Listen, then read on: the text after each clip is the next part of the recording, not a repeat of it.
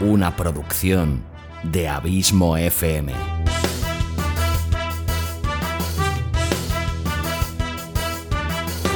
¿Quieres disfrutar de tu tiempo libre escuchando grandes historias, audiolibros y relatos? Un podcast literalmente literario.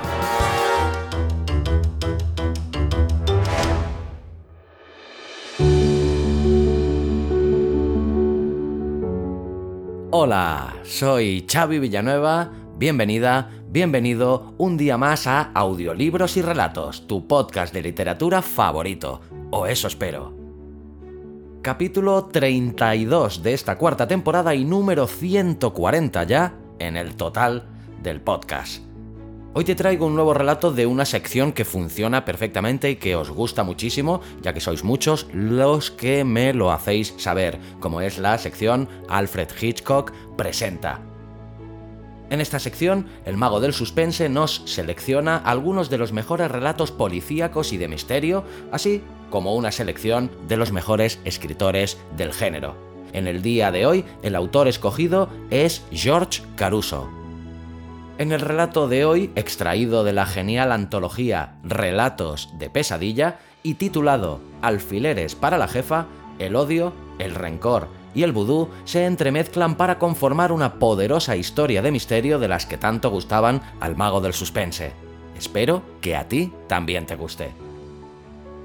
Recordarte que ya están estrenadas las dos flamantes colecciones de audiorelatos premium de pago o lo que es lo mismo, la colección Sherlock Holmes y la colección La Dimensión Desconocida, esta última estrenada la semana pasada. Ambas colecciones llevan tan solo un capítulo publicado en cada una de ellas, pero acabarán constando de 8 capítulos que puedes comprar a medida que vayan saliendo en la web de Abismo FM de manera individual a un euro y medio por capítulo o también tienes la opción de comprar cualquiera de las dos colecciones íntegras por anticipado.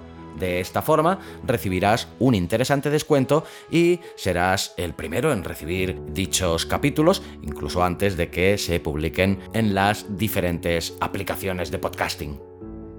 Encontrarás un banner en la home de la web que te llevará a dichos capítulos de pago o también puedes ir a la página específica www.abismofm.com barra colecciones.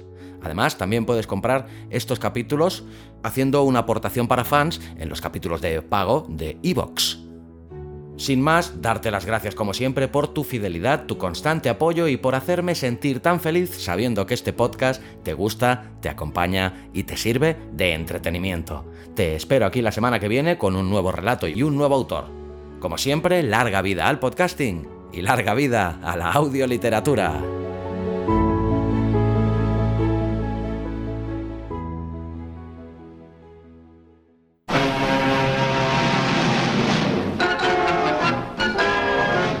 Alfred Hitchcock presenta Alfileres para la jefa, de George Caruso.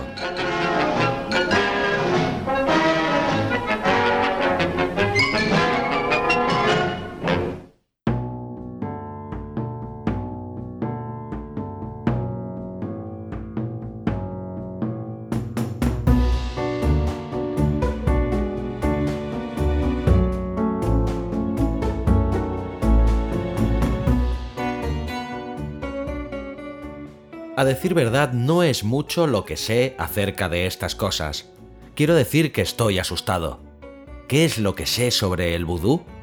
Eso es algo relacionado con Haití y esas islas misteriosas. Pero no podía resistir la visión de la muñeca, sinceramente. Sentada en un rincón de la ventana, toda flácida y polvorienta, era igual a ella. Creedme, cuando ella se relaja adquiere una flacidez encantadora, como si estuviese repatingada sobre un sofá. El polvo es como una nube de oro que flota a su alrededor. Ella es tan rubia e inteligente. También era la jefa de mi esposo y yo la odio, como una mujer puede odiar a otra.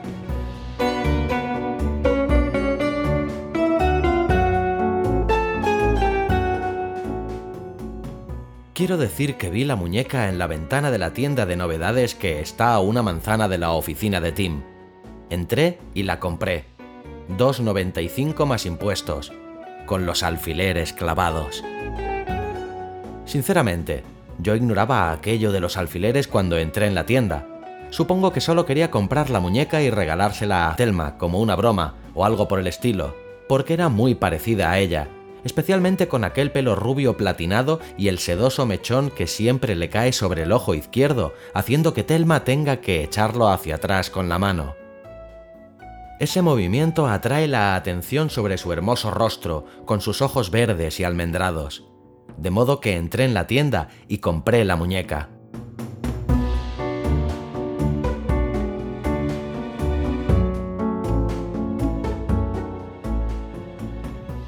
Ignoraba que se tratase de una muñeca de vudú.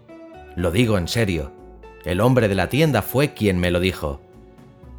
Es una auténtica muñeca de vudú, dijo él, hecha en la misteriosa Haití por médicos hechiceros. ¿Por 2,95? Pensé yo. ¿Más impuestos? Los alfileres van incluidos, dijo el hombre. Usted bautiza a la muñeca con el nombre de su enemigo, de su rival o de cualquier persona. Pronuncia la palabra mágica y luego clava un alfiler en el lugar donde quiere hacerle daño a esa persona. Un alfiler aquí y ella tiene dolor de vientre. Un alfiler aquí o aquí o... Hmm, es usted un hombre divertido. Dije y busqué en mi bolso. ¿Cuál es esa palabra mágica? ¿Qué? Oh, mm, solo tiene que decir Popocatepelt. Eso está en México. Estas muñecas viajan mucho, dijo él. En la trastienda tengo otra igual a esta, solo que el pelo es diferente. Pero yo deseaba comprar la que estaba en el escaparate y el tipo refunfuñó porque tenía que ir a buscarla. Finalmente la cogió entre el pulgar y el índice y, Dios mío, sus brazos flácidos parecieron alzarse como si el hombre estuviese lastimándola. Quiero decir que sé que si uno aprieta cualquier muñeca de trapo, sus brazos... Bueno, es igual.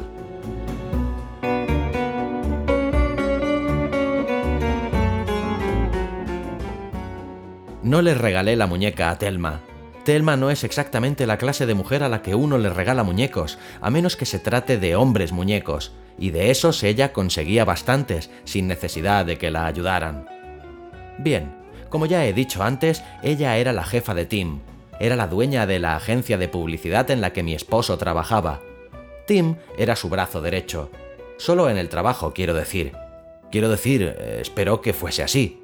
Veréis, esa agencia se especializa en campañas científicas e industriales, lo que suena un tanto descabellado para ser dirigida por una hermosa rubia, no importa cuán lista o sagaz sea pero los negocios iban bien, al menos mientras Tim estuvo allí.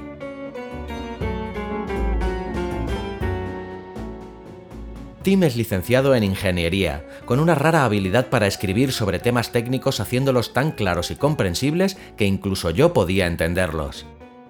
Después de graduarse y una vez que estuvimos casados, la empresa de productos electrónicos para la que trabajaba descubrió esa habilidad de Tim y le destinó a escribir toda clase de manuales técnicos, Supongo que alguno de los clientes de Telma debió ponerse verde de envidia o algo así, porque ella le siguió la pista y entonces, una luminosa noche, Telma irrumpió en nuestro apartamento y le ofreció el doble de salario si se decidía a trabajar para ella.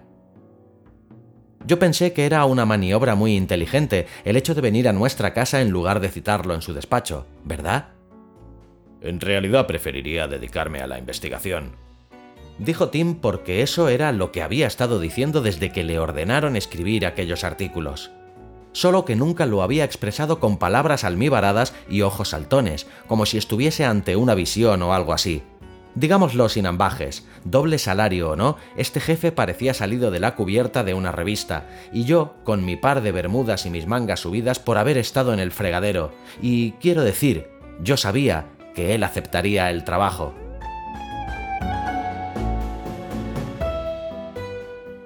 Después de algún tiempo en su nuevo empleo, Tim modificó sus aspiraciones.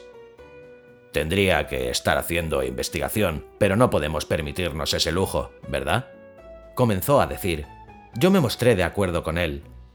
Al igual que Tim, yo trataba de adaptarme a las circunstancias. Quiero decir, ¿qué tiene de malo el acostumbrarse a un abrigo de bisón para Navidad? ¿Sabéis a qué me refiero? Oh, sí, la muñeca.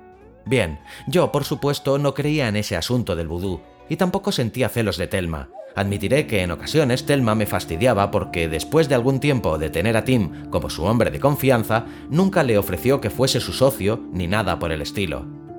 Después de todo, era Tim quien escribía todas las presentaciones. Todo lo que Telma hacía era enseñárselas a un montón de viejos directores de firmas comerciales y aumentar la cuenta corriente de su negocio. Quiero decir, ¿no os sentiríais bastante molestos? Supongo que lo hice por eso, Supongo que debo reconocerlo ya que tengo que decir la verdad, nada más que la verdad y todo eso. Y también porque tengo mi carácter como todas las pelirrojas. Pelirrojas naturales, quiero decir.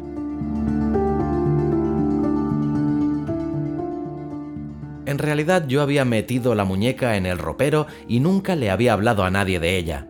Entonces, una noche, Tim tuvo que quedarse hasta muy tarde en la oficina para terminar un trabajo para Telma, a fin de que ella incrementara su cuenta corriente, en lugar de llevarme a ver un buen espectáculo como habíamos planeado. Quiero decir que Tim iba a llevarme a ver un espectáculo, no Telma. ¿Veis lo que quiero decir cuando hablo de mi carácter? Solo pensar en ello me pone tan furiosa que no puedo hablar correctamente. Bueno, de cualquier forma ya sabéis lo que quiero decir. Estaba loca. De modo que fui al ropero y agarré esa flácida muñeca de trapo con su mechón de pelo rubio y grité, Popocatepelt, y clavé en su hombro uno de los alfileres. En nombre de Dios, era solo una muñeca, ¿verdad? Y yo tenía derecho a sentirme furiosa con las entradas del espectáculo y un vestido nuevo y todo lo demás, ¿verdad que sí? Bueno, así fue como ocurrió.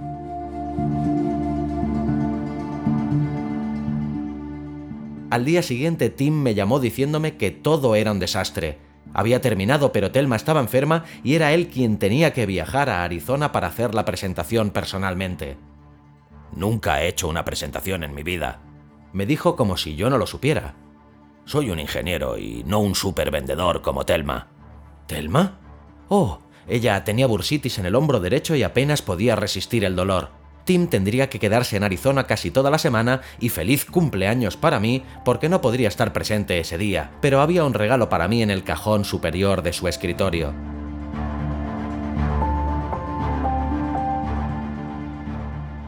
Me hervía la sangre pensando en Telma. Quiero decir que pronto sería mi cumpleaños y todo eso, y ¿quién no estaría furioso? De modo que busqué la muñeca y le clavé alfileres por todas partes. Incluso le atravesé la cabeza con uno de los alfileres como si aquel pelo rubio fuese un sombrero o algo por el estilo. Me sentía totalmente frustrada.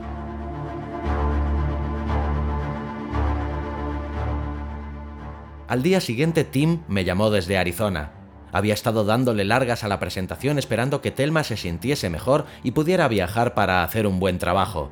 Pero había llamado a la oficina y Telma se encontraba realmente muy mal, tan mal que habían tenido que llevarla al hospital ya que se encontraba semi-paralizada.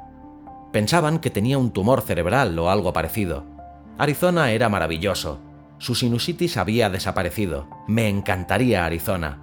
El laboratorio que tenía esa compañía era increíble. ¿Y podía acercarme yo al hospital a visitar a Telma? Para decirle que él se encargaría de la presentación. Tres minutos. Su tiempo se ha terminado. Él me amaba.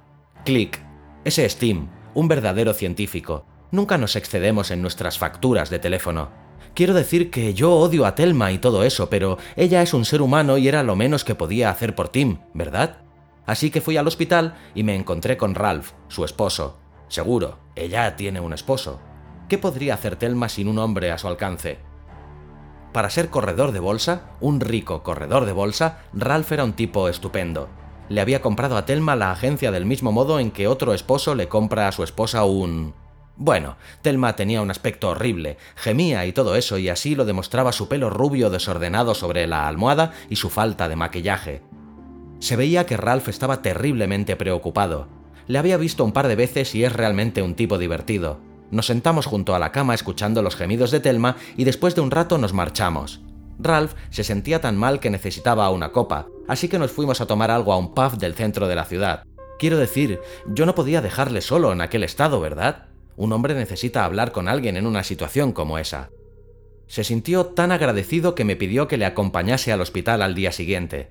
Así lo hice y al día siguiente también. Al tercer día estaba lloviendo cuando me llevó a casa y yo le pedí que entrase a tomar una copa para entrar en calor. Al cuarto día no llovía, pero hacía un frío de mil demonios. Antes de marcharse me tomó en sus brazos y me dijo, Estoy asustado, Betty. Estoy realmente asustado. Casi como si yo fuese su hermana. Además, era mi cumpleaños.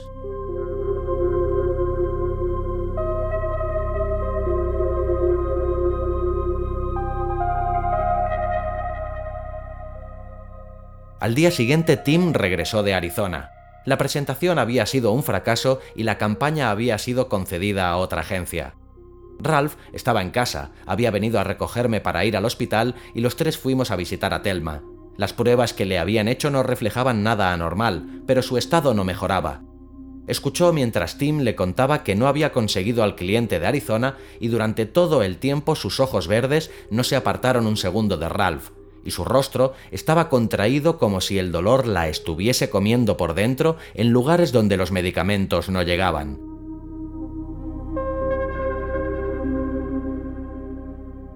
Cuando Tim terminó de hablar, sus ojos se apartaron de Ralph y su mirada pasó junto a mí como si no existiera. Luego se volvieron hacia Tim. Estás despedido, dijo. Lo sé, dijo Tim. Recibí tu telegrama antes de marcharme. No he tenido la oportunidad de hablar con Betty. A ellos no les gustó mi presentación, Betty, pero creo que yo sí les gusté. Me han ofrecido un trabajo con ellos. Investigación. ¿Investigación? grité. ¿En el desierto? Hay una ciudad a 70 kilómetros, dijo Tim. He firmado un contrato por cinco años. Sonrió como no le había visto hacerlo desde que entrase en la oficina forrada de dinero de Telma. Me entregó un documento legal. Feliz cumpleaños atrasado, querida, dijo. Este contrato es lo que siempre deseaste, para ambos.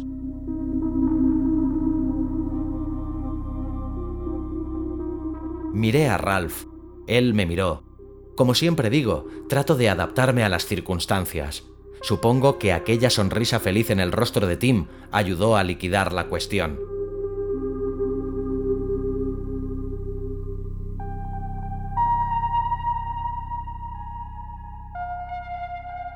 Cuando regresamos a casa, extraje todos los alfileres de la muñeca, la arrojé al cubo de la basura y comencé a preparar el equipaje. Quiero decir que estaba realmente feliz por Tim. Supongo que también me sentía feliz por mí. No le diría esto a nadie salvo a un médico, pero detestaba el abrigo de bisón. Creedlo o no, soy alérgica al bisón. ¿Telma? Oh, ella se recobró de su enfermedad, salió del hospital sintiéndose un poco fatigada, pero con nada que los médicos pudiesen diagnosticar.